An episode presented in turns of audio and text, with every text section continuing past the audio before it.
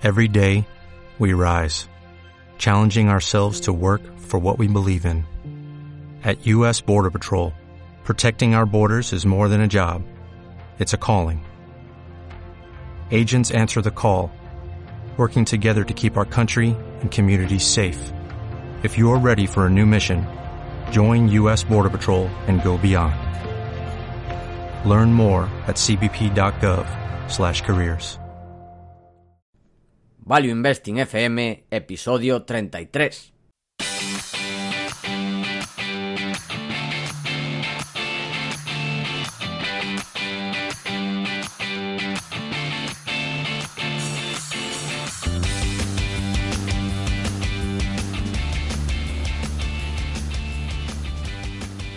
Hola, soy Paco Lodeiro. Bienvenido a Value Investing FM, el podcast semanal en el que te ayudaremos a sacarle partido a ese dinero que tanto cuesta ganar y ahorrar. ¿Cómo? A través del método de inversión más seguro, sensato y rentable, el Value Investing. Te recuerdo que si quieres empezar a sacarle partido a tus ahorros y no sabes por dónde empezar, tienes a tu disposición mi curso gratuito de introducción a la inversión en bolsa en la web www.academiainversión.com. Y yo soy Adrián Godás, colaborador de Academia de Inversión y fundador de Value Investing Store, la tienda de los grandes inversores, donde podréis encontrar desde tazas, alfombrillos por el ratón de vuestros gestores favoritos. Esta semana, como ya viene siendo habitual, tenemos nuestra mítica sección de consultorio bursátil, donde respondemos a las preguntas que nos habéis enviado este mes. Y la primera pregunta es para Paco, de Es Repila, supongo que se dice así, no sé, que nos pregunta, Paco, enhorabuena por tu track record. Una pregunta. ¿Puedes explicar el top 5 de tus operaciones? Es decir, ¿tienes alguna Humanis para True o American Express para Mr. Buffett que explique buena parte del track record o por el contrario el performance ha sido muy uniforme? Eh, bueno, mm, aprovecho ya para anunciar porque hay me han llegado bastantes preguntas sobre detalles del track record que voy a hacer un vídeo que subiré explicando un poco así los detalles. Por ejemplo, las, algunas buenas operaciones, temas de diversificación y todo eso. Y bueno, no he tenido algo, mm, nada que fuera parecido a Humanis, que Humanis fue casi un Tenbagger en un año. Eso ya mm. es muy complicado. Pero eh, tengo mm, una acción que compré hace 10 años, que es Alphabet, y desde que la compré, esa, bueno, ha sido la más rentable eh, desde mis inicios, que ha hecho, contando el tipo de cambio, he multiplicado por 9. O sea, estoy cerca del Tenbagger, que supongo que llegará tarde o temprano, y bueno, esa ha sido la más rentable. Pero bueno, haré un vídeo explicando los detalles, este tipo de, de cosas, eh, tema de diversificación también, cómo he diversificado y todo eso. Y otra pregunta, también siguiendo con el tema del track record. Ah, la mayoría de las preguntas, como vais a ver, son relacionadas con esto. Y Jesús pregunta, otra vez lo mismo, primero darte la enhorabuena, Paco, por la rentabilidad que has conseguido. Entiendo que lo que persigues con auditar tu track record es que que te contraten en algún fondo? ¿O es que ofreces algún otro tipo de asesoramiento? Mm, pues eh, ni una cosa ni otra. O sea, mm, mi idea, o sea, bueno, yo ofrezco cursos en Academia de Inversión y bueno, no es contratarme un fondo. O sea, digamos que se vea que lo que yo hago, lo que yo enseño, pues da resultados. O sea, no, tampoco hay que ir hasta un fondo. Mm, y asesoramiento sí que era mi objetivo, montar la EAFI, pero por la legislación actual está complicado, aunque parezca mentira. Me Paco, ¿qué quieres? ¿Ayudar a ahorrar? Sí. Por favor. Eso ya está en los bancos para eso. No me tengo que meter donde nadie me llama. Donde está, la mafia. Donde está, está la banca, no necesita más gente. Sí, pues ese era mi objetivo, Jesús. Eh, ofrecer asesoramiento personalizado a través de una EAFI, pero bueno, parece complicado. Eh, hay más preguntas de Jesús también, que creo que la podemos responder los dos, ¿no? Sí, en este caso sí. Son preguntas bastante generales, como cuántas compañías sigues, Hmm. o si tienes en el punto de, en el- bueno, en el punto de mira, entiendo, Hmm. de compañías que te gustan pero están caras, cuánto tiempo dedicas a la gestión de la cartera, y resumiendo, a partir de qué importe gestionando es más eficiente hacerlo tú mismo que contratando fondos de gestores confiables. Vale. Bueno, esto último, Bueno, eh, mejor responder de uno en uno. ¿Cuántas, pregun- eh, ¿Cuántas compañías sigo? Pues no lo sé. Bastantes. Eh, ¿Tienes en el punto de mira compañías que te gustan pero están caras? Sí, siempre tengo compañías que me gustan pero que a los precios actuales pues no están interesantes y estoy al acecho para cuando caigan. ¿Cuánto dedico a la gestión de la cartera? Pues mucho tiempo. O sea, dedico mm, no un horario laboral normal, sino igual dos horarios laborales normales. Digamos, estoy full time casi dedicado a eso.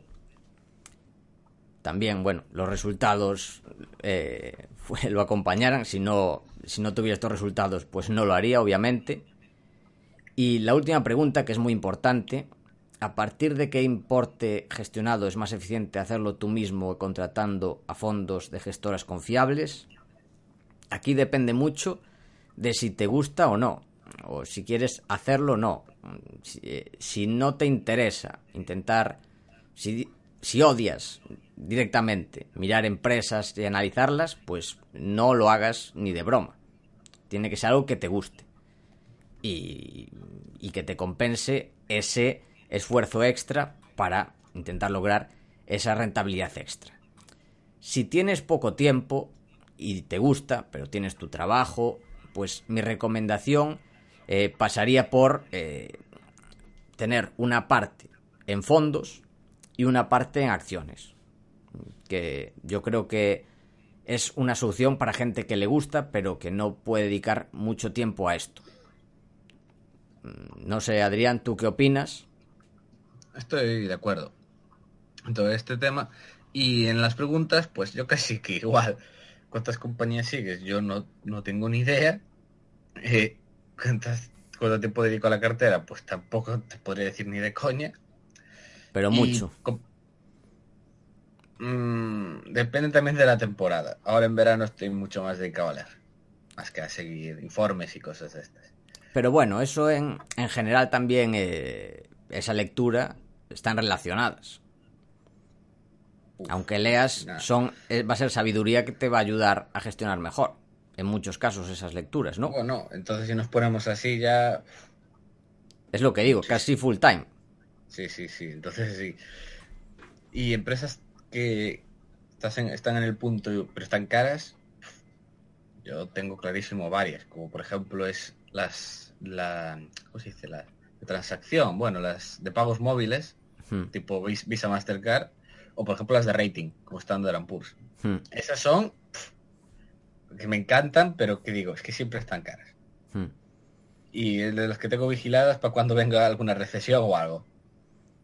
Sí, o alguna crisis de reputación o que Sí, tienen un cual. problema que se le filtran datos, e igual, yo qué sé. O Sí, hay alguna amenaza de multas por lo que sea. Pues bueno, Mm, puede ser interesante. Sí, claro. estoy de acuerdo también con eso. Bueno, eh, la siguiente pregunta ya es para Adrián.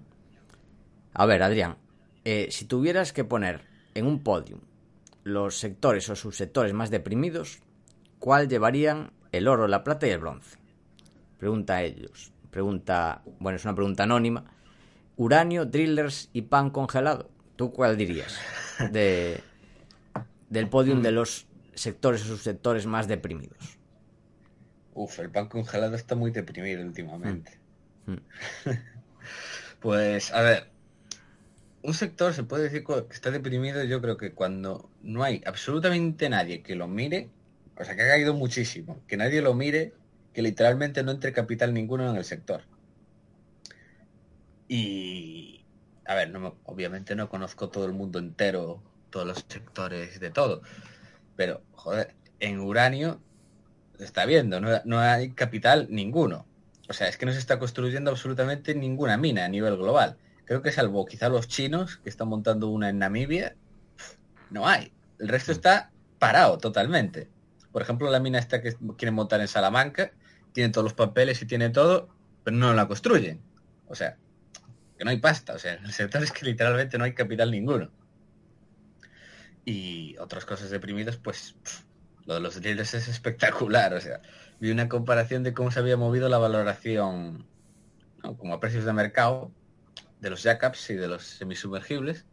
Bueno, era un escándalo. O sea, han, caído como no sé, cosas pasaban de valer 100 millones a valer 30. o sea, mm, se ha deprimido totalmente. Y han bajado los... Sí, los drillers offshore, si no me equivoco, creo que había caído la tasa de utilización a niveles más bajos de la historia. Que había llegado a caer al 66% o algo así. Que eso es una animalada que jamás el sector entero había estado ahí. Bueno, básicamente por eso, por la caída del petróleo y porque pues nadie contrataba drillers, obviamente. Y por decir el bronce y no decir el pan congelado, pues no sé, Paco, si quieres añadir tú alguna, alguna cosa deprimida que conozcas. Pues ni idea. Mm, ni idea. Yo tampoco miro mucho empresas en sectores deprimidos. Tampoco me... Mm, no es donde me siento más cómodo. Aunque sí que tengo algunas acciones de, bueno, de, uranio, pero en general no, no, no es donde me fijo yo. Hay gente que se fija en eso y lo hace muy bien y tiene mucha rentabilidad, rentabilidad muy alta, pero bueno, yo no sabría responder a esta pregunta. Hmm. Y bueno, espera, que la siguiente es para ti. ¿O quieres decir algo más sobre este tema? Nada, nada, sí está. Vale. Esta es de Albert, perdón, de Albert Mendoza, eh, que son preguntas para ti, como he comentado. ¿Qué te parecen los Q2 de mineras de uranio, en especial Energy Fuels y Denison? Esa es la primera. A ver, es que las cuentas de las mineras de uranio no tienen nada. O sea, hmm. literalmente, es que no, no, no hacen nada. Depende ya de cada uno. Pero en Denison, por ejemplo, es que yo ni las veo. O sea, es que y las sacan y la cotización ni se mueve. O sea, es este trimestre ha sido como todos los anteriores. Hemos gastado en explorar y en pagar sueldos. Ya está. y salvo resultados en plan de, de perforaciones, o por ejemplo el mes que viene va a sacar el PFS, el, el Prefeasibility Study, del, bueno, del proyecto más importante que es Wheeler River.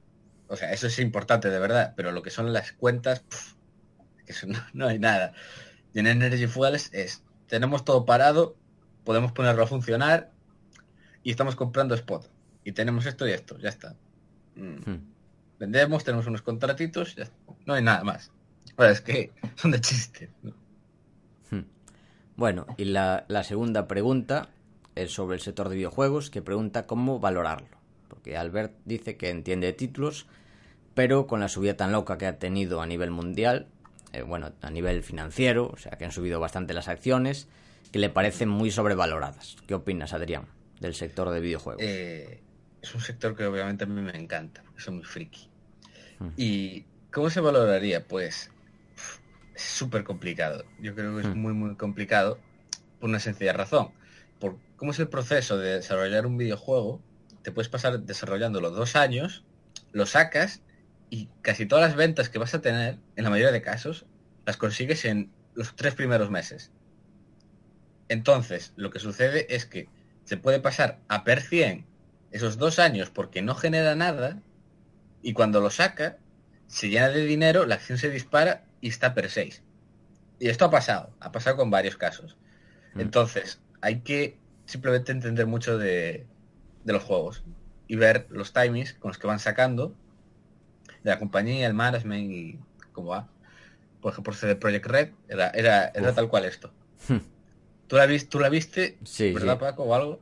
Sí, sí. Impresionante. Era la de Witcher 3. Mm. Exacto. Era básicamente la acción le llevaba plana muchos años. Sacó el Witcher 3. Fue uno de los mayores petardazos del año. Creo que fue 2016. No sé. Sé que mm. fue, fue hace dos años o así. Mm. Y fue el juego del año. Literalmente vendía no sé cuántos millones de copias. La acción se fue a las nubes. Y claro, pasó de estar a que parecía múltiplos, pues que no ganaba nada, estaba carísima, a forrarse. Y entonces ya te digo, depende mucho de la empresa y hay que conocerlo muy bien, sobre todo eso. Y de títulos, pues sí, entre de títulos ya está. O sea, tú mira, los juegazos, ¿quién los va a sacar? Y ya está. O sea, yo hice aquí el juego con, con Paradox, que además, o sea, y lo peté. Lo, peté, ¿verdad, Paco? Sí, sí, que parecía carísima además. Ópticamente, por los números, parecía muy cara. Pero mm, estábamos en números pasados. Hay que mirar los números del futuro. Y sucede, en los videojuegos pasa eso, es que parece que está carísimo siempre, pero te saca un juego y de repente, ah, es que gana pasta y ya no está a precio 50, está per 15. Y toda la acción se re-rate y se va a las nubes. Hmm. Y Paradox el año que viene lo va a volver a petar. Hmm. Ahora va, yo creo que esta segunda mitad lo va a pasar plana, pero, uff, la primera mitad del año que viene. Ahí va a salir canelita buena. Bueno. Y poco más que decir. Sí, es que hay algunas, hablando de videojuegos, que la analicé hace poco en el club de inversores, Nintendo, que cómo es. Hmm. Es, Nintendo es, hace una consola, las lía en plan para bien, se dispara. Hmm. Hace otra consola, las lía para mal, plan, para mal. se va a pique, luego vuelve a subir, luego a pique, así todo el rato. Vaya. O sea, es es un una ¿cómo se llama? La cosa esta de los parques de atracciones. Un yo ah, iba a decir un yo-yo. Una montaña rusa. Eso, una montaña rusa que no me salía, me salía en inglés. Salía roller coaster. Roller coaster, claro. Pues eso. O sea, hay que mirar. El sector de videojuegos es muy divertido para analizar. Sí, sí, a mí me encanta, ¿eh? Bueno. Si no, mira, por ejemplo. Sí. Sí, no, iba a decir, por ejemplo, mira, mira Capcom. Hmm, Llevaba cuatro años plana. Tú, si eras friki, sabías que iba, iba a sacar el Resident Evil 7, que iba a sacar Monster Hunter. ¡Pum! Para, disparada. Ya duplicado en 10 meses. Hmm. Bueno, y vamos a continuar con una pregunta, o varias, de Miguel Granadino, que nos pregunta, buenas Paco, se me ocurren varias preguntas. Comentas que tienes Google, Alphabet, que está per 32. ¿No te parece que está demasiado cara? Veo que prefieres la calidad al precio, algo que por ejemplo la gente de AZ, Cobas, Magallanes, etcétera, no hacen. ¿Cuál es el medio de tu cartera? ¿Cuánta liquidez tienes? ¿Qué te parece invertir en el SP500 como aconseja Buffett? Dicen que supera el 90% de los inversores. Muchas gracias y perdona. Eh, bueno, eh, Miguel, a ver, voy a ir una a una. Eh, tengo Google, sí, Alphabet, ya lo he comentado antes. Y como comentas, pues debe estar a PER 32. Pero la realidad es que hay que mirar más que eso. Vale, ese es el PER, pero el PER no tiene en cuenta la caja de la compañía. Es decir, al, eh, a la capitalización podríamos restar la caja y tendríamos el Enterprise Value. Y además, si, bueno, miramos en mayor profundidad eh, los ingresos de la compañía y los beneficios, vemos como la compañía gasta bastante dinero en lo que ella llama eh, other bets o moonshots, que son proyectos con gran potencial, pero que a día de hoy no generan nada. La realidad es que eh, la compañía está generando a día de hoy mucho más dinero. ¿Qué pasa? Hay que profundizar más. Los márgenes reales no se corresponden, o sea, los márgenes, digamos, oficiales no se corresponden con los reales. Si miras un poco la compañía. Y el precio igual, tiene una caja que habría que restarla. Así que hay que tener cuidado con esto del PER.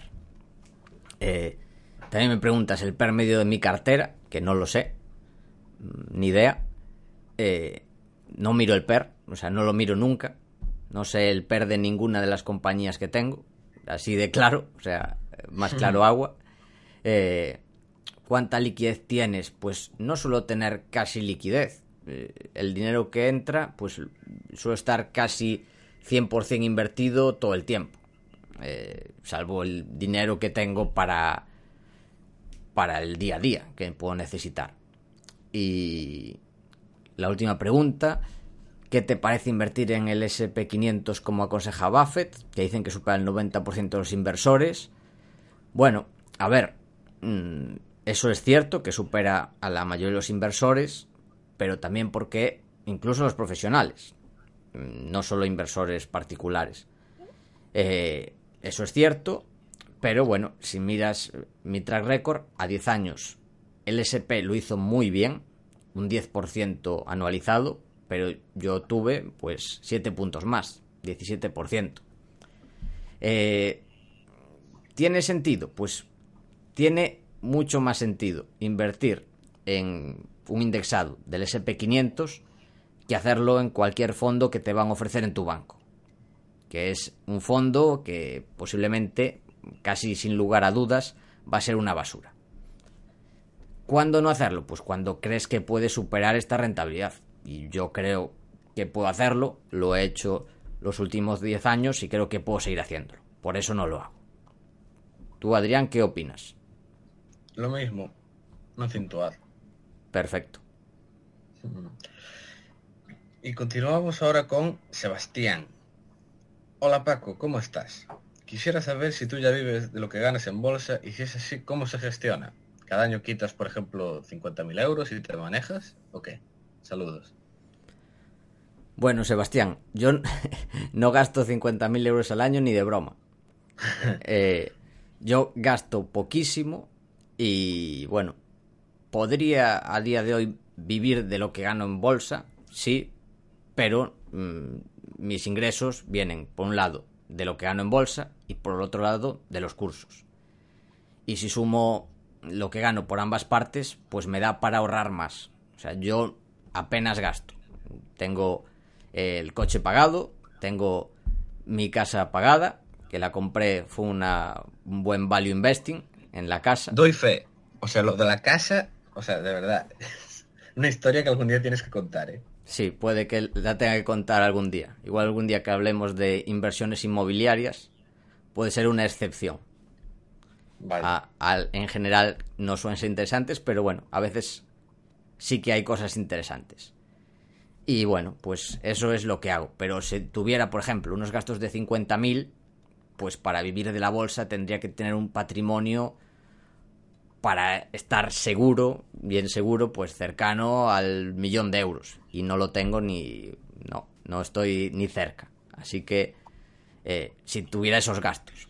Lo bueno es que ahora no gasto casi nada. Soy una persona muy austera.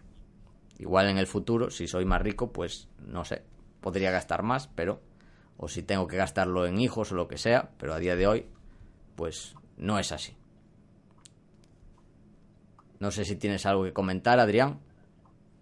No, nada, nada, nada. O sea, hmm. esto, controlas tú mucho más que hmm. yo. Bueno, solo comentar eso, que la gente, pues que no se obsesione con vivir de la bolsa, que es algo que también pregunta mucha gente.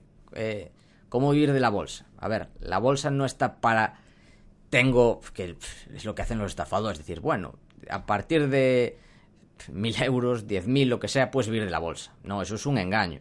La bolsa está para rentabilizar tu dinero de forma rentable y si lo sabes hacer bien, bueno, también tienes que saber hacerlo bien para que sea rentable y seguro. Si no, es de lo... puedes perder dinero facilísimamente y la seguridad, mm, olvídate de ella. Pero si lo sabes hacer, es sin duda la forma más segura, sensata y rentable, como decimos aquí siempre, de invertir. Claro, si lo sabes hacer, obviamente pero no es algo para vivir de ello con poco capital. Es, digamos, para ir creando un patrimonio y teniendo un colchón a muy largo plazo. Que eso mm, la gente piensa y los estafadores quieren engañar a la gente con ese nivel de vida y dice, ah, me dedico a la bolsa, mira, aquí estoy en una playa haciendo trading eh, y ganando con 5.000 euros, gano 3.000 euros al mes. Eso no, eso es una estafa. No es así. Esto es importante. Ya sé que Sebastián en la pregunta no, no implica eso, pero bueno, hay mucha gente que lo piensa y es importante aclararlo. Y la siguiente pregunta de Alberto Barea, ¿qué proceso seguís para elegir vuestras inversiones? Yo es que creo que con esto ya daba para un programa entero. o sea, Es que no da por un programa entero. Es que em, el curso de, de la formación avanzada de Academia de Inversión, pues son 20 horas, hablando del proceso para elegir las inversiones. Aún no sé que se refiere a solo ideas de inversión, pero claro, elegir las inversiones es generar la idea y luego todo el proceso de análisis, eh, todo el proceso de, de gestión de cartera. O sea, no es. Es una pregunta que sí, que tardaríamos 20 programas en responder. vaya, vaya, vaya. ¿No? Por favor, preguntas más concretas para la próxima. Sí, no sé, es que no sé, claro, si pregunta por un paso mm, en concreto, por ejemplo, generación de ideas, ese sí quedaría para un programa. Podríamos hacer un programa de ese, Sí, de sí. generación de ideas de inversión, eso sí que tendría sentido. Mm. De análisis, es que eso ya es, Drogadura. sí, es drogadura, son muchas horas. Mm. No sé si tienes algo que añadir, Adrián. No, estoy deseando ir a la siguiente pregunta, que Vale. es de mis favoritas que ha llegado a este programa. Mm. En todos estos meses, es de mis favoritas. Abaj- Abajta nos pregunta, ¿qué opinan sobre abrir cuenta bancaria en un paraíso fiscal y tener cuentas offshore? A ver. No sé eh, a qué se dedica Abacta. Pero bueno, en general yo no lo no, no sé cómo funciona esto, pero lo veo como algo complicado. No sé si tiene dinero negro por, no sé, si es político, narcotraficante, no lo sé. Madre Pero- mía, Hacienda, Hacienda lo va a rastrear. Sí. Pero si quieres hacer esto, pues no sé. Tendrás que hablar con algún experto que te. No sé si lo quieres hacer de forma legal, forma ilegal. eh, pero no sé. Yo no nos preguntaría a nosotros. Preguntaría a otra persona más experta en el tema. Tú, Adrián, ¿qué opinas? Yo, uff, con este tema lo tengo claro. Si tienes pasta y puedes hacerlo bien, hazlo. Hmm. Pero por favor, que sea con un profesional, alguien- alguien que sepa lo que hace. Sí, porque se- seguramente encuentres miles de personas que te estarán felices de estafarte. Sí, sí. prometiéndote una cuenta bancaria en un paraíso fiscal, mandas el dinero y adiós. Vale, ya está. Ah, lo tienes montado, muy bien. Mm, Y pagas eh, 100 euros. mm. Claro que sí, hombre, claro que sí. Bueno, Ah, algo más, Adrián. no, No. ya nos Venga. hemos echado las risas. Pues siguiente pregunta de Marcos de Pontevedra, que, bueno, nos pregunta sobre tres compañías, mm, nuestra opinión sobre Miquel y Costas, Alba y Naturhaus, principalmente a nivel cualitativo. Eh, bueno, Adrián, ¿quieres comentar sobre alguna de ellas? Yo puedo comentar sobre dos. Pues yo la única, o sea, sé que, que hacen todas, pero la única que he analizado más en profundidad creo que fue Corporación Alba, Hmm. que lo estuve barajando. Es un holding aquí español. Básicamente es los de la familia March, puede Sí. ser, Sí, que gestionan el patrimonio y tienen un par de empresas españolas. bueno, un par, no, sí. en, en bastantes. Bastantes posiciones. No Sí, estaba bastante concentrado. O a ver. Sí, a ver, si Pues- quieres lo puedo mirar, pero... Ah, A ver, antes lo tenía muy concentrado en ACS. También porque ACS hizo un, un 20 anualizado. O así.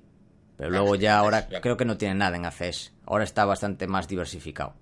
Ah, vale. No, es que Hmm. hace bastante, bastantes meses que no lo sigo. Hmm. No, pero antes yo me acuerdo, joder. En cinco posiciones tenía más de el dos tercios.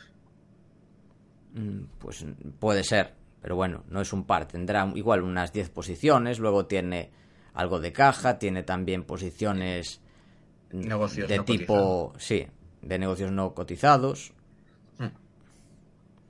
A mí personalmente me gusta. Creo que lo han hecho bastante bien y han ha habido var- varias inversiones muy buenas. Sí, sí. Yo fui accionista de Alba durante también varios años. Me fue muy bien.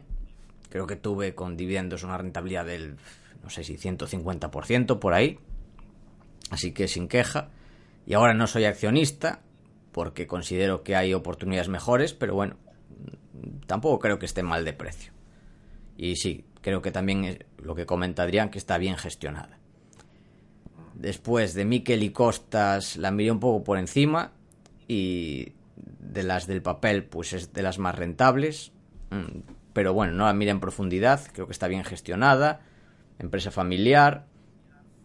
Se dedica a un nicho dentro del papel, papel de, de bajo gramaje, tipo papel de, de fumar y poco más que decir. Creo que igual debería mirarla más, pero sí que es una buena empresa por, y también por comentarios que me han llegado y bueno, puede ser interesante sí, mirar. Dice bien. Sí. sí, todos hablan muy bien de ella, que es de Sí. las típicas small caps españolas que está muy bien. Hmm, Sí. Y Naturhaus eh, también fui accionista, aunque acabé vendiendo con algo de pérdida, porque eh, con las condiciones del mercado que actualmente, pues no solo no crece, sino que está decreciendo, o sea, está haciendo las cosas mal y bueno, no creo que a pesar de que ópticamente puede parecer muy barata, si miramos eh, el- lo que gana y su cotización, mm, creo que es un mal negocio. Así que yo la vendí a pesar de que por los números mm, parece muy barata, pues el negocio no, su calidad no me parece buena. No sé si tienes algo más que comentar, Adrián. No, no, na- nada, nada. Bueno, a ver, hago yo la siguiente pregunta, que es de Juan Blanco. Eh, bueno, nos comenta varias, varias cosas, pero la pregunta es, ¿cómo hacéis vosotros o qué opción creéis que es la mejor para cubrir el riesgo divisa a nivel particular?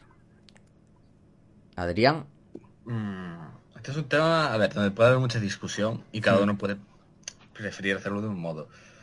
Eh, yo, personalmente, en mi cartera siempre tengo mucha exposición al dólar, obviamente, ¿no? A Estados Unidos. Y yo, si tuviera un fondo, yo por lo menos yo siempre trataría de cubrir el- la divisa con, bueno, con futuros o lo que fuera. Pero es que yo a nivel, ahora cartera mía, yo no sé cómo se hace. O sea, tampoco lo controlo mucho el tema este de futuros. Y para la cartera yo la tengo muy pequeña todavía, entonces no me compensa ese coste. Pero en cambio, si yo tuviera un fondo, yo cubriría parte del riesgo de divisa. En dólar, por lo menos. Porque es siempre a la típica moneda a la que tienes mucha exposición. Yo no sé, Paco, tú cómo lo ves. Mm, pues es algo que eh, yo no cubro ni he cubierto Ibiza, porque esto tiene un coste, obviamente. Y en principio, pues no sé si, si compensará este coste. Mm, Pues igual debería pensarlo más. No lo sé. Es una buena pregunta. Mm, Por ejemplo, eso. Es que a veces te puede beneficiar eh, a veces te puede perjudicar también, pero si cubres siempre vas a tener ese coste. Pues no sé. Complicado, la verdad, responder esta pregunta. Sobre todo, a ver, si tienes un fondo, sí que te puede perjudicar más el tema de riesgo divisa y sobre todo un fondo internacional eh, y quedarte atrás a medio plazo y bueno, eso puede, mm, digamos, dañarte como gestor, los inversores se pueden poner nerviosos, pero Es si es un particular, es que no sé. A No nivel sé. particular, yo casi que no lo veo por el coste. Mm. Pero a nivel fondo, uf, o sea, es que no sé si sabes el caso de AZ, Mm. que el año pasado, en 2017, hicieron más 2%, pero ellos dijeron que en dólares habrían hecho más 15. Y, pero así. otros años también será igual. Harán más 2, pero gracias al dólar harán más 15. Mm. Así que, mm, a ver, si son, especialmente si son empresas eh, que están cotizadas en dólares, en, bueno, en divisas, que bueno, en principio no, no debería tener tanto problema, o sobre todo si son empresas que, bueno, pueden tener, por ejemplo, Alphabet, sí, es una empresa en dólares, pero gana dinero en todo el mundo. Ganan euros, entonces, bueno, cae el dólar, ¿vale? Pero en euros ganará más dólares. Si cae el dólar, o sea, las divisas de fuera valdrán más. O sea, sus resultados serán superiores también, gracias al efecto divisa. A ver, este tema Hay muchas cosas que mirar. Sí, sí, este tema además se puede discutir hasta el infinito y nunca se llega a un acuerdo. Así que, La como siguiente. ves, Juan, estamos llenos de dudas, como tú. Hmm, No hay una respuesta clara. correcto. Y la siguiente pregunta es de Tony Rincón, que nos Mm. dice, bueno, esta pregunta es, o sea, yo sinceramente no puedo evitar reírme. Sí, ya me da la risa. A ver, Yo, o sea, sí, lo siento mucho, pero no puedo evitarlo. Estoy operando con una cuenta demo en Plus 500 y mientras tanto intento formarme para dar un salto a una cuenta real. Vale. Me he dado cuenta de que a la hora de operar a largo plazo hay unos intereses por tener la operación abierta por la noche llamada financiamiento nocturno. ¿Crees que a largo plazo es un coste elevado? ¿Sería una comisión a tener en cuenta? ¿Es un interés común en todos los brokers? Saludos. mi madre. ¿Cómo va? ¿Podemos ser blandos? Es que no sé qué, respo- O sea, a ver, cuando leímos esto de financiamiento nocturno, parece una broma. Parecía de... O sea, que te cobren por tener una operación abierta por la noche, que le llamen financiamiento nocturno, es que parece, no sé, parece una broma. A ver, este tipo de brokers no, no es serio. No, o sea, es- te, te crujen a, a comisiones que, que no tienen ni pies ni cabeza. ¿Cómo que financiamiento nocturno? ¿Qué broma es esta? Si la regla general, ya la comentamos, si el broker se anuncia en un equipo de fútbol ya, puedes Sí, descartarlo automáticamente. Es, son brokers que se aprovechan de gente que no tiene ni idea, da cuenta demo eh, y la gente dice, hostia, pues voy a invertir. ¿A cuál? Pues el que patrocina mi equipo. Se mete ahí, le crujan comisiones por todos lados, como no tiene la gente ni idea, pues piensa que es normal, pero esto no es normal. ¿Cómo va a ser normal?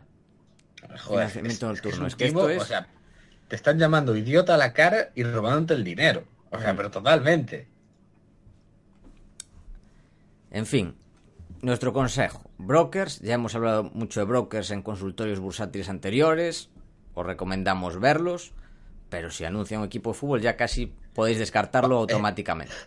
Paco, lo que acabo de encontrar aquí, porque estaba mirando lo de la financiación nocturna, Sí, resulta que los viernes la financiación, la financiación nocturna es tres veces el normal, porque cubre todo el fin de semana. mi madre. En fin. Dios mío. Dios Sí, mío. sí. Dios mío. Pobrecitos lo- los, que están con la financiación nocturna. a ver, si estás escuchando este podcast y tienes una cuenta en Plus 500, pausa, cancela la cuenta y luego dale a play otra Y vez. vuelves, y le vuelves a dar a play, por favor. sí. Sí. O sea, Estamos deja de escuchar. Estamos haciendo más bien que Greenpeace.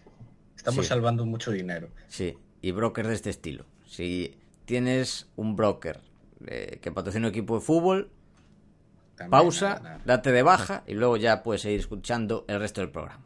Ahí está. Y continuamos. Una pregunta de Álvaro Faraco, que, bueno, le dice que enhorabuena a Paco. Y la duda es, respecto a compararse con el índice con dividendos reinvertidos, no sé si debo contar mis dividendos brutos o netos. Yo por ahora estoy contando mis dividendos netos, pero creo que el índice contará los brutos. Por eso creo que lo estoy haciendo mal y debería usar los dividendos brutos. Hmm. Vale. A ver, mm, para compararse con un fondo eh, y para compararse también con el eh, con los benchmarks que reinvierten los dividendos brutos, pues lo normal sería hacerlo con dividendos brutos. Eh, yo, en mi caso, en mi track record, lo hice con dividendos netos e incluso en caso de doble tributación, con doble tributación.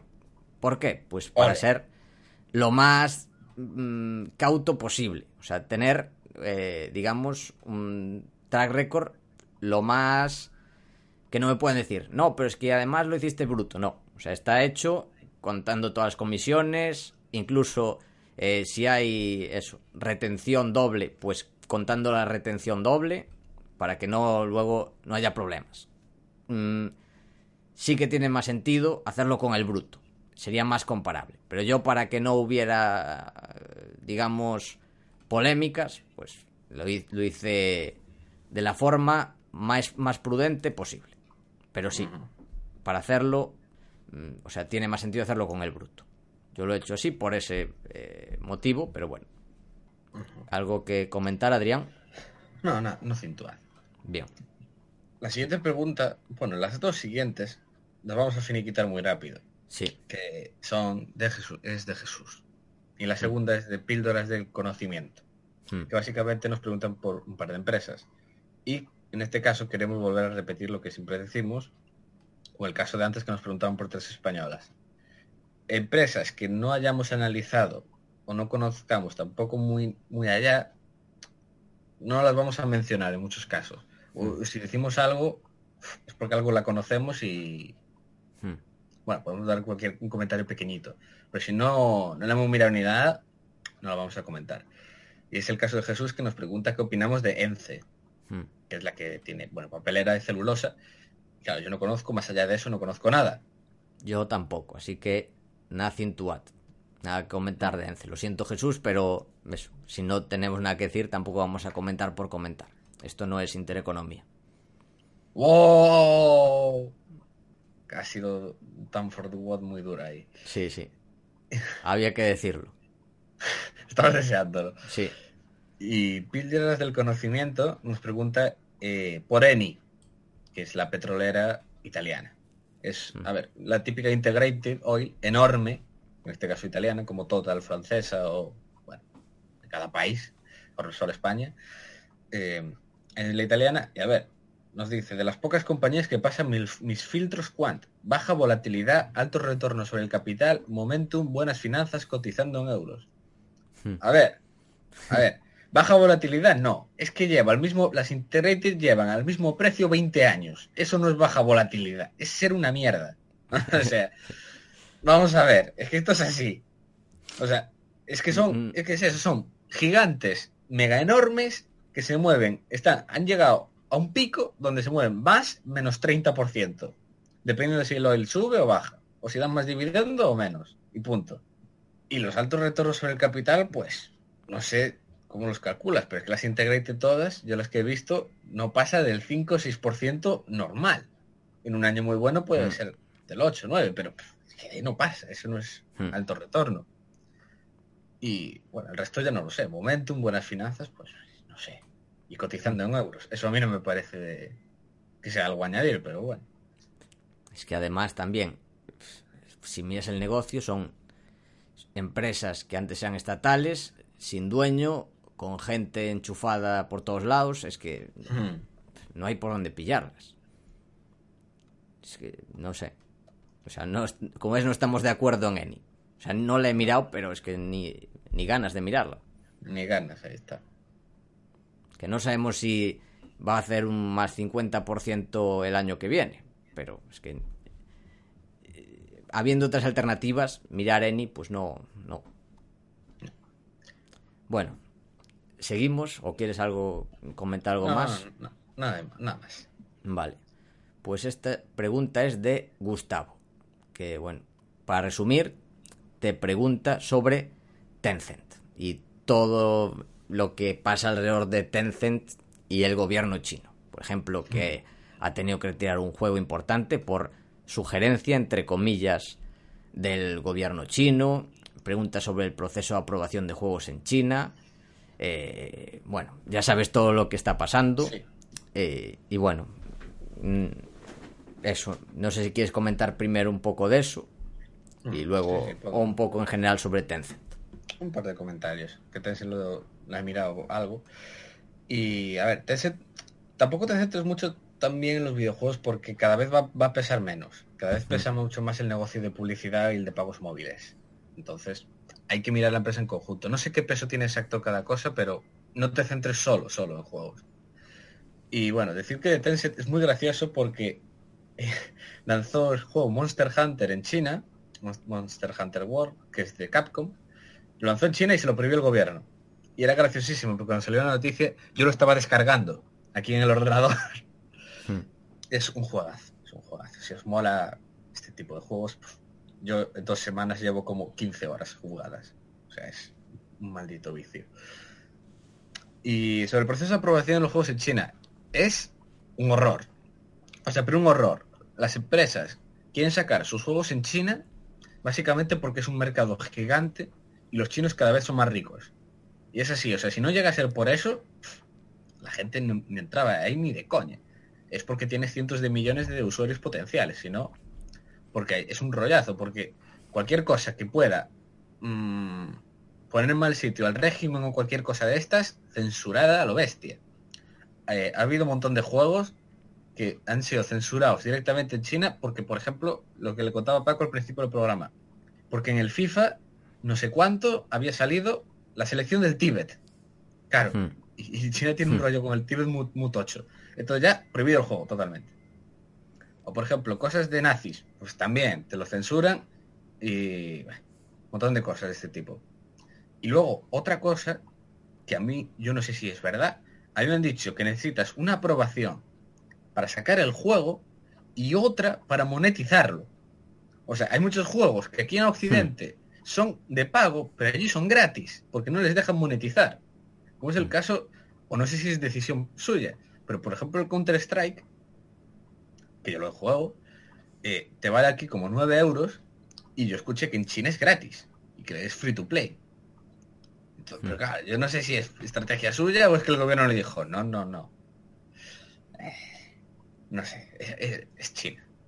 Hmm. El tema de China es eso, es que son muchos chinos y el mercado es muy grande. Que si no, es un rollo.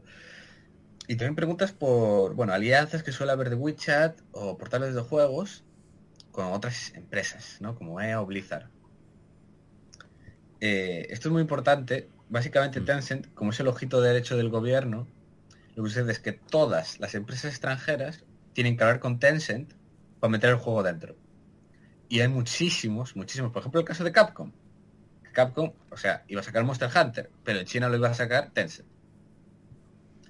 otro caso que estoy pensando era el de el PUG, que está muy de moda, el, Player Unknowns, hmm. no es de Tencent, pero llegó a un acuerdo y Tencent va a lanzar el Player allí en China. Y la mayoría de juegos, de hecho, la mayoría de juegos los lanza Tencent en China, por eso es tan grande, en parte. Hay mucho mucho coleo ahí con el gobierno. Pero bueno, creo que tiene una parte Tencent en los desarrolladores de Player Unknown. No, a ver, Tencent tiene dinero en todo. En todo, sí. En todo, ¿no? O sea, es que ya no es en los viejos, tiene dinero en todo.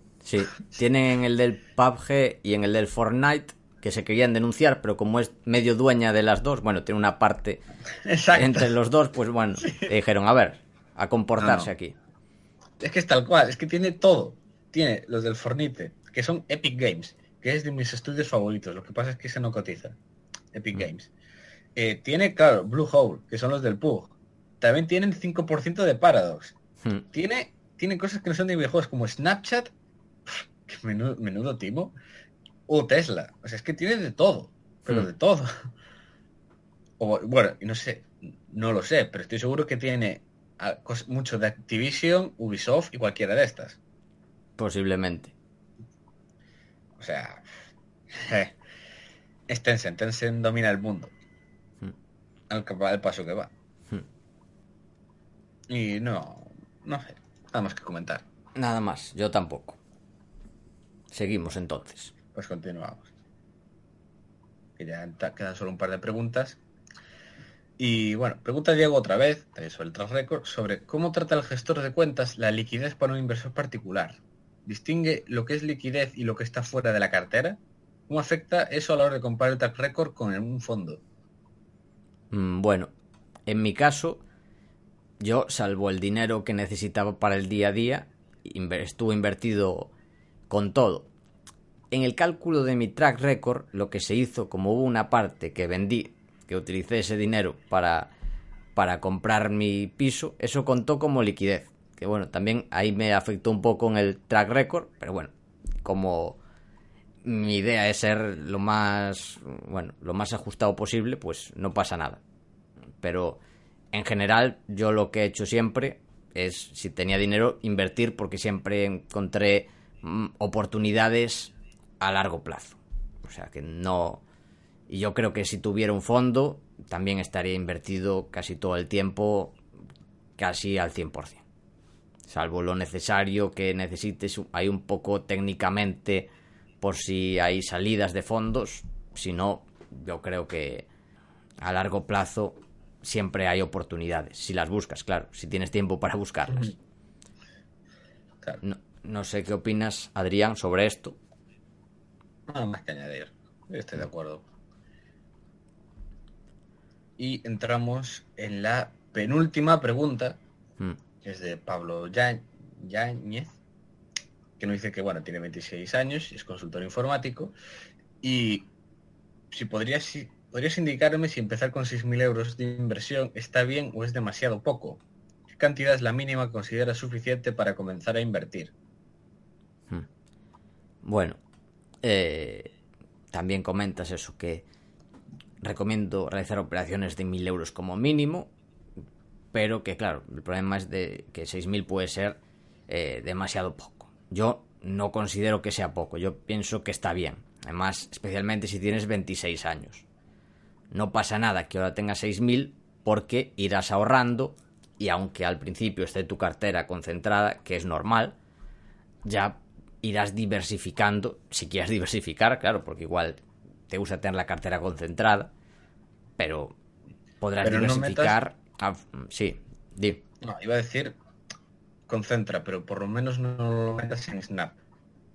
Vale. En Ese Snap es el- o alguna empresa así. Ese es Ese el, es el límite. secreto. Vale. Eh, bueno, pues eso. Tienes 6.000 euros. Pues no pasa nada. Quieres invertir en 4, 5, 6 empresas. Y a medida que vayas teniendo más ahorro, el consultor informático, supongo que irás ahorrando cada vez más, pues vas eh, expandiendo esa diversificación. Si quieres diversificar más. Así que no es ningún problema. Incluso si tuvieras menos, ¿cuál sería eh, la excepción?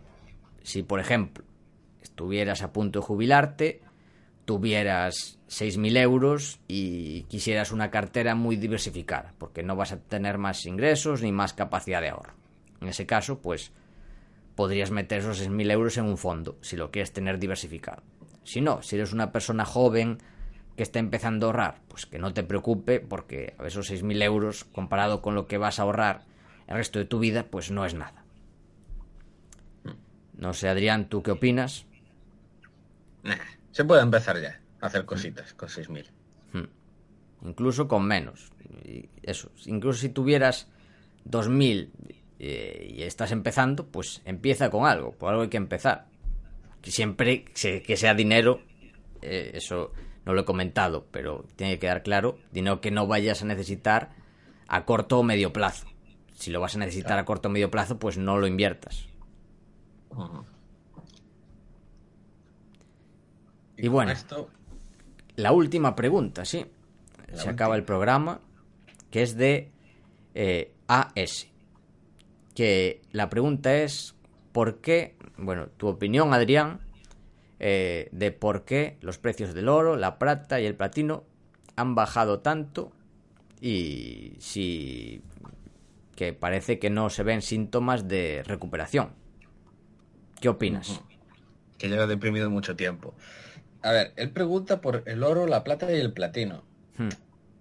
A ver, habría que añadir esto el paladio, que son los cuatro metales preciosos importantes. Hmm.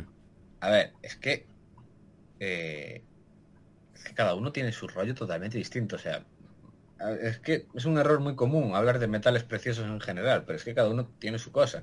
Por Hmm. ejemplo, el platino, al igual que el paladio, básicamente dependen del tema de cómo evoluciona el mercado de coches. O sea, depende del mercado de coches, las ventas, y depende de si se venden más o menos diésel. Y el tema de los catalizadores que se usa para, Hmm. Vale, la parte que va pues, en el coche. Y que eso Sí. es la buena, buena parte de la demanda de platino y paladio. Y depende de eso, es industrial puro y duro en un par de usos. Además, y además yo lo- lo- los detesto al paladio y al platino porque básicamente lo domina, lo domina una empresa rusa y un par de colegas en Sudáfrica. O sea, pero, pero tal cual, ¿eh? Es Norris Nickel, que es una, una empresón, o sea, pero empresón de las minas más rentables que he visto nunca, dominada por oligarcas, obviamente. Hmm. Eh, de hecho, Putin ya establece qué cuota debe tener cada uno. Hmm. Porque un- uno intentó venderle su parte al otro y, y Putin dijo no. Que está el del Chelsea, ¿no? Está Eh, Abramovich, justo. Abramovich. Era, Abramovich intentaba salirse, vender su parte a otro, y Putin le dijo, no, tú te quedas aquí. O sea, bananera, bananero total, lo de Rusia. O sea. Y. Que esta la tuvieron los de AZ, que la comentaron en la junta anual, que dijeron, es que ahí no tenéis miedo que os roben. Y dice, no, no es que no tengamos miedo, es que sabemos que nos roban. Lo que pasa es que está tan barata que aún así a ese precio nos compensa, pero nos roban seguro.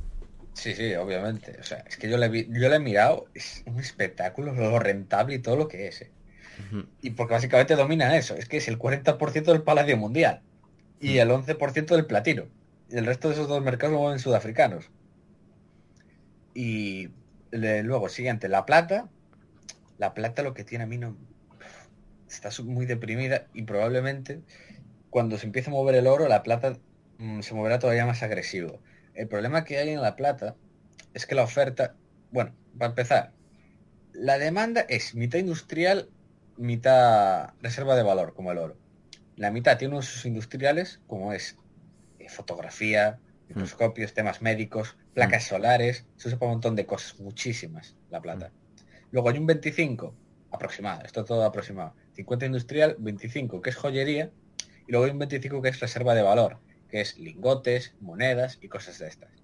Entonces, calcular la demanda aquí ya es muy difícil, porque lo que te va a mover al final la demanda de un año va a ser ese 25% arriba abajo de la reserva de valor. Y por el lado de la oferta, la oferta de plata es de lo peorcito que he visto nunca, de lo peor, porque no hay minas de plata directamente prácticamente. Un tercio de la plata mundial sale de minas donde la plata es coproducto del zinc y el plomo. Otro veintipico sale de minas donde la plata es subproducto del cobre y otro donde es subproducto del oro. De modo que donde la plata es principal no llega ni al 25%. Entonces, entre eso y el tema de lo raro que es la demanda, hace que pueda haber déficits y la plata no se mueve. O sea, es súper... Hmm. Va a su rollo. Es un hmm. poco complicado. Además yo lo estuve mirando bastante y las minas de plata suelen ser una mierda. O sea, suelen estar en México y Perú, casi todas están allí. Y suelen ser las típicas minas que se llevan explotando. Suelen ser zonas que se explotan desde que estaba el imperio español. O sea, y, mina, y que sale, claro, con unos costes altísimos, súper profundos, minas subterráneas. Entonces, no me mola nada. me parece que encontré ahí. Y respecto al oro, el oro lo conozco muy bien. Si alguno no lo ha hecho, les recomiendo un artículo que escribí que se llamaba El oro no es una materia prima. Escribí hace dos meses ya, creo. Muy interesante, donde hablaba, bueno, de todas las chorradas que se dicen del oro y lo que realmente lo mueve, que son básicamente la oferta de dinero a largo plazo, a medio plazo los tipos de interés reales y a corto, pues volatilidad. Eh, volatilidad, gente que compra, gente que vende, flujos institucionales, ETFs y cosas de estas. Y ya te digo, ¿por qué sigue deprimido el oro? Porque nadie se da cuenta, o sea, es que es tan sencillo como coger una gráfica y ver los tipos de interés reales. ¿Cómo se llama este tipo de bonos que está cubierto a la inflación? Los tips. Sí, Treasury, Inflated, Protex. Sí. Mm. Eh, los tips, que son esos, son bonos del gobierno americano protegidos de la inflación. Y eso es el equivalente a las yields de los tipos de mm. interés reales. Y si lo coges, es que es, es que es la correlación casi perfecta con el oro, pero casi perfecta. Y por eso va a seguir deprimido mientras suban los, mientras sigan subiendo los tipos de interés reales. Y bueno, o sea, la Reserva Federal ya ha dicho, va a seguir subiendo tipos y la inflación tampoco aparece, parece que acabe de, de repuntar. Por eso tampoco es muy alcista con el oro. Y, a ver, yo creo que algo, algo, la inflación algo acabará teniendo que volver, o sea, esta etapa de ciclo. Hmm. Pero esto es algo que creo que había comentado Lasson, Pierre Lasson, que es de los mejores de la minería de oro a nivel mundial. Y él llegó a decir, llegó a decir, eh, no nos engañemos por mucho dinero que se ha imprimido y lo que sea. El oro, viendo los tipos, viendo todo, hasta que no vuelva algo la inflación, el oro no se va a mover. Y estoy bastante de acuerdo con él, así en síntesis. Y mm. pues está. Yo creo que ya lo he comentado, estos tres mercados. Mm. ¿Algo que añadir, Paco? Yo solo comentar un tema sobre la plata, que lo que comentas del, del tema de demanda, también está deprimida porque su uso industrial principal durante décadas, que fue la fotografía, pues está desapareciendo. Antes la fotografía era analógica, ibas, las mayores empresas eran Kodak y Fujifilm, que eran las, em, las dos empresas que más consumían plata del mundo. Y esas empresas pues ya están prácticamente desaparecidas. Ahora la fotografía es digital, entonces eh, por parte de la demanda pues ya vemos cómo ha caído. Y bueno, es... Claro. Y de hecho, es- eh, te cuenta mucho la película esta de, no, es que, mira, es que se usan los paneles solares. Entonces, uf, esto va a revolucionar, la, la demanda industrial se va a disparar, no sé qué. Y tú coges los datos, ves que la demanda industrial lleva igual cinco años. O sea, pero igual, no se ha movido. Y es por eso, es que hay muchos usos, es que hay un montón de usos. O sea, aunque uno crezca, va a haber otro que caiga, como es el caso este de la fotografía. Entonces, nah, a mí no me, no me acabo de convencer. Puede haber por ahí alguna empresa quizá que sea interesante, pero eh, todavía no es el momento. Yo ni idea. Solo, com- solo comentar eso como anécdota, pero ni idea de lo que va a hacer el oro, la plata, el platino, el paladio, ni idea. Esto, si acabamos, esto ha sido todo por hoy. Sí. Mm, Yo no tengo nada más que añadir, tú, Adrián. Yo tampoco. Así que bueno, como siempre, ya sabes, te damos las gracias por estar ahí y esperamos que te haya gustado el programa. Mm, También te agradeceríamos mucho que nos dieras las 5 estrellas en iTunes, el me gusta en iBox, eh, que te suscribas, que le des a like en YouTube, ya que ayudarás a que este podcast siga existiendo y siga creciendo. Y recordad que podéis comprar productos de los grandes inversores en Val Investing Store. Desde aquí, Paco y yo nos despedimos. Que el valor te acompañe.